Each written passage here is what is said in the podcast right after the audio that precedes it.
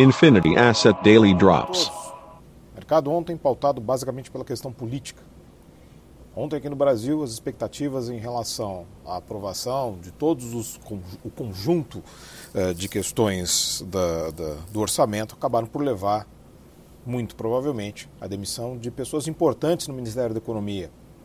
Há um remanejamento lá dentro de, alguns, de algumas colocações, alguns se mantiveram como assessores especiais, que é, obviamente Guedes tentando preservar o máximo possível, mas se vê claramente que as pessoas que saíram foram aquelas conectadas à questão fiscal, ou seja, aquele grupo que tentava preservar o governo ao máximo possível dentro do aspecto das gastanças. Isso daí, obviamente, aquele cordeiro sacrificial que foi oferecido pelo executivo para o Centrão e agora está se cobrando. Também temos a CPI avançando, avançando não, primeiro, no primeiro dia, obviamente, o circo típico de uma CPI, mas ainda sem grandes substâncias. Ao mesmo tempo, temos ali o que se pode tentar retirar de positivo desse cenário.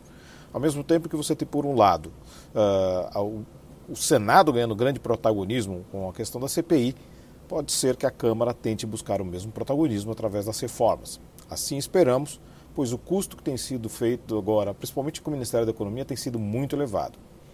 E depois ali do, do lapso do Paulo Guedes com a questão do vírus da China, que não deixa de ser uma verdade, mas obviamente não se fala isso em público, voltam-se essas atenções hoje aqui à agenda macroeconômica e microeconômica. Na agenda microeconômica nós temos uma série muito grande de balanços sendo divulgados hoje, muito grande, inclusive aqui no Brasil, e temos também a decisão do FOMC, não deve haver grandes mudanças no FOMC, não há expectativas de alterações em relação à perspectiva do Fed, mas obviamente isso chama a atenção. No mercado hoje nós temos aberturas futuros em Nova York oscilando um pouco ali, eh, próximos à estabilidade, mais para o negativo, e a Europa positiva. O dólar contra a maioria das divisas subindo bem hoje, e entre as commodities, petróleo conseguindo ganhar um pouco de tração, mas queda nas commodities metálicas. É isso aí, pessoal. Estão todos uma ótima sessão e bons negócios. Infinity Asset Daily Drops.